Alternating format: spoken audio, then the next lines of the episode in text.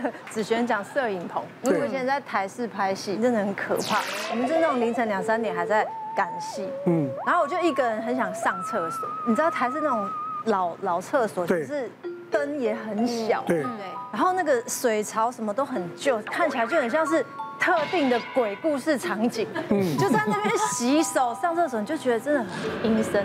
就真的不夸张，一阵风那样吹过来，嗯，但是他窗户是开着，那我就想说那就是风嘛。可是我真的听到有一个男生在我的耳朵边说，还不回家啊？对，我没有吓到，没吓到。你真的很无聊。然后我就真的很怕啊，然后我就出去跟那个导演讲，然后跟经纪人讲，他们就说在那一个区域里。听到太多这种事情，哦，然后就说叫我以后还是请人家陪我去上。以前我们做台湾红不朗，做台式哈，然后有做一段，就是观众朋友们呢会把一些拍到的一些灵异照片、灵异影片寄到节目里面来，然后呢所有艺人就看啊。哦，就看到哎，你们看到没有？跟玫瑰这玫瑰之夜先做，收视率很好嘛。然后我们那边也也找一段，然后呢，以前都拍到那个日本兵，还有日本兵呢。你看这年头还拍到日本兵，有没有那个照片？然后圈起来，他不是我们家的人啊。好恐怖，你知道吗？就假的，不不是，就是别人提供的照片嘛。然后每一个聊，每一个聊，我们都有时候录到十一点多。哇！然后那时候我住八德路，你知道，我们我们家那个那个地那个停车场哦。灯很暗很暗，很暗很暗。你知道沿路回家哦，就已经很怕进地下室。对呀。我讲以前不是现在都会遥控的那个车锁啊，都要要插进去锁的。车子一停好，然后里面还是亮的，车子一停好，了没有亮，然后数一二三，下门。车拿钥匙，赶快戳那个车门的钥匙孔，戳半天戳不到，自己自己吓自己，好不容易锁锁到了就要进家里面那个那个那个电梯啊，要走上走到一楼才有电梯嘛，那个下面门呢还有反锁啊，因为不一般的住户才有锁啊，又要再搓一次，我我跟你讲哦。真的刺激一下自己比较可怕。在看监视器的警卫狂笑。哎呀，来个笑题啊，来个笑 这个年头啊，没有监视器。好险！我跟你讲，都不要听这些。对。越听越可怕。其实这种就是说，我们如果在平常在看电视节目啊，或者听人家讲这些事情的时候，如果你。讲到你去的哪一个饭店，你身临其境的时候，其实那种感觉就会来了。对啊，所以说就是不要听有些人说要买房子要看风水。嗯，那我是基督徒，我们基督徒的教友一个二十几岁的年轻人，他跟我说：“方大哥，我最近买了一间房子，非常便宜，嗯，法拍屋买到的。”然后他说：“他他是基督徒，他从来不信有鬼压床这种事情，然后进去房子会怎样，他他也不相信。结果他跟我说，他交屋之后进去住了一个礼拜，每天都。”心情也不好，因为进房子就很闷，然后感觉有人压住，然后就是心情放不开，所以每天就是进了房子就想出门。那我跟他说到底是怎么回事，我要不要去给你看看一下？所以我们就有小组聚会去看嘛，就那房子多多夸张，他为什么？难怪是法拍屋，他那房子三。四面面三个三个三面墙，没有窗，没有窗的，只有一个门，而且那个落地窗，那个落地窗就是阳台进出的，为了节省空间。那时候难怪没有要买，因为第一阳光不够，第二没有空气湿度高，浴室浴室也没有窗户，是。进去还没开冷气，他就湿度高，他就开始不舒服。嗯，然后他觉得怪怪之后，他就想要想要想要换屋，所以就是说，我们其实我们身体。哦，包括像子璇讲，还有气喘，嗯，哦，你的身体的感官都会湿度啊、亮度啊，或者是你味道都会影响。所以你到饭店，第一就是先把窗户打开，就把冷气打开，或者是你如果有带湿度计的，你把湿度或者是那个呃除湿机打开。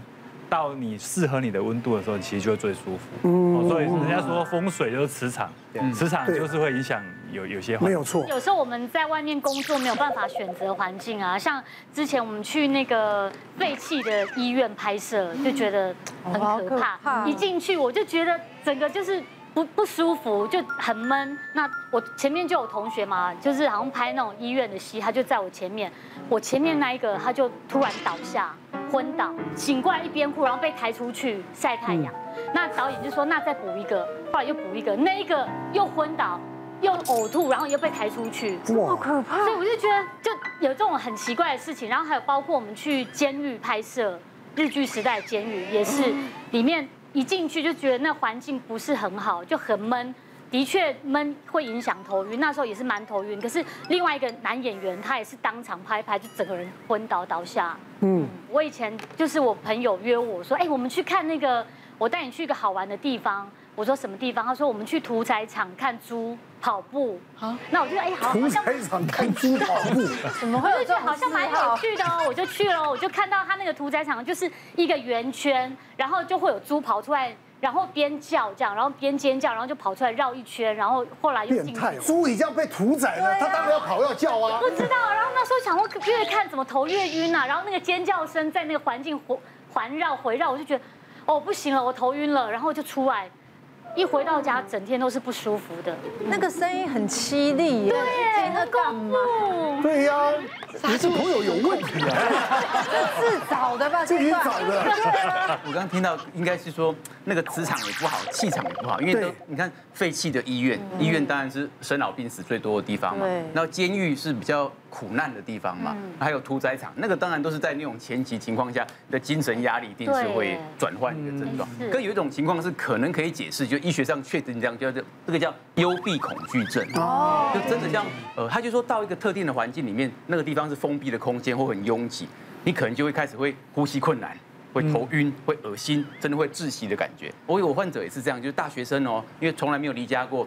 第一次去学校报到，那就住宿舍嘛。那有时候他回到寝室，就一个人回去的时候，可能门窗都紧闭的时候，他一回去他就快要昏倒了。就只要找同学一起回去啦，或随时保持这个窗户是开启的啦，就从来就没有再发生了。哎，真的哎，像我的确我一个人进去那个呃电梯，我也会有一种幽闭恐惧症。对哎，幽闭恐惧症有的有要吃药。哦，可以，他可以用一种认知的治疗，或慢慢的减少这个敏感。就你等于就是你要把克服这个情境，然后把环境解除，然后甚至真的用一些药物让你放松，是可以慢慢解决掉的。我我上次讲一个人，这个人呢这一辈子没有坐过飞机，他要开窗户对不对？不是，他就有那叫幽闭恐惧症。你知道这是谁吗？大的谁？张飞。真的哦？那他后来不是自己开飞？哎，对了。大家想，他不敢坐飞机，他他怎么他自己去开那个什么小飞机，那个单人或两人那个小飞机有没有？有这个幽闭恐惧症的人，你是没办法理解。疫情你真的很多需要去看，是是是。我要挂号。我们再来看一下什么状况啊？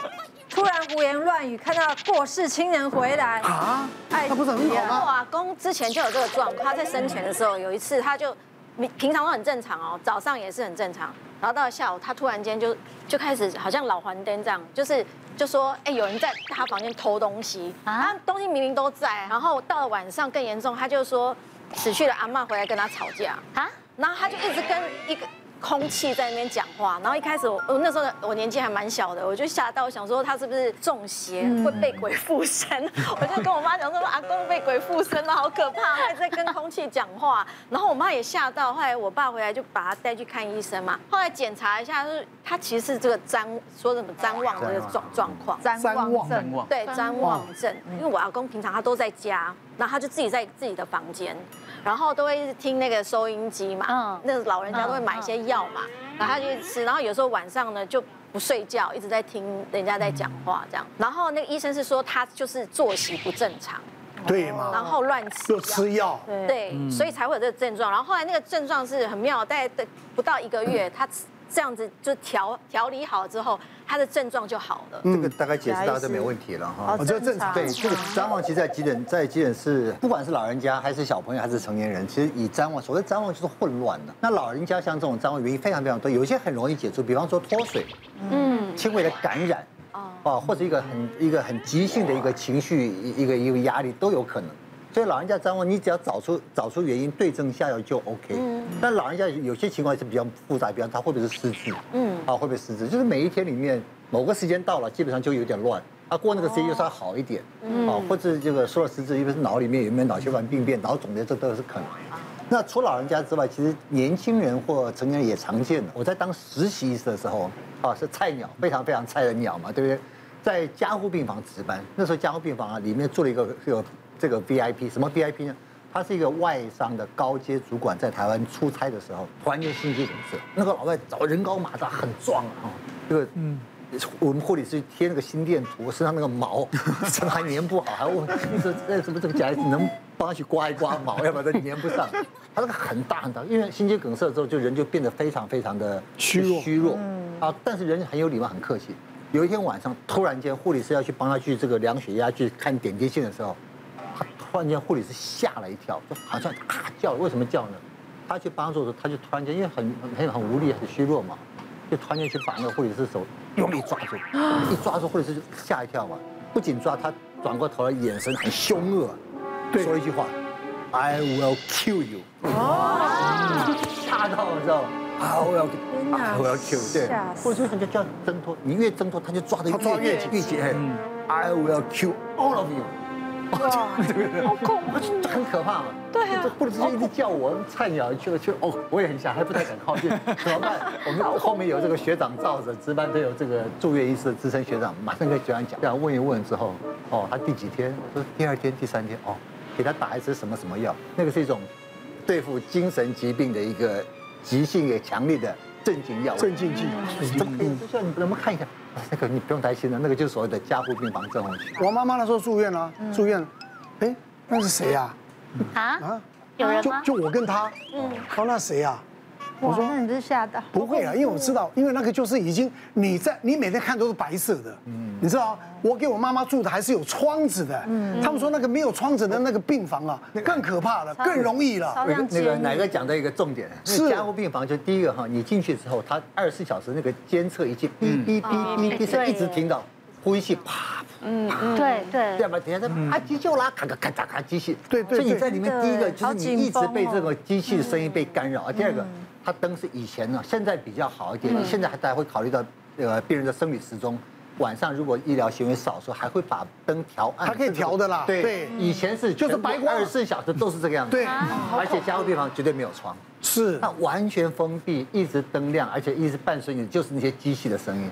所以有些进去之后，大概二十四小时就有可能会发生。真的，真的，住到这个老外两住两天。加护病房症候群，要把我们全部都杀了，那也是一种一种形态的账。以后尽量少录这种主题，因为我的命真的少半。不会不会不会不会，讲一讲就讲开了。好，谁可以讲开了？吓我！好了，最重要就是呃没有症状当然最好啊，那有症状呢还是呢好尽量找医生了解一下。好，耳朵一块耳屎就让你患得患失了，对不对？嗯，好了。大家身体健康啊！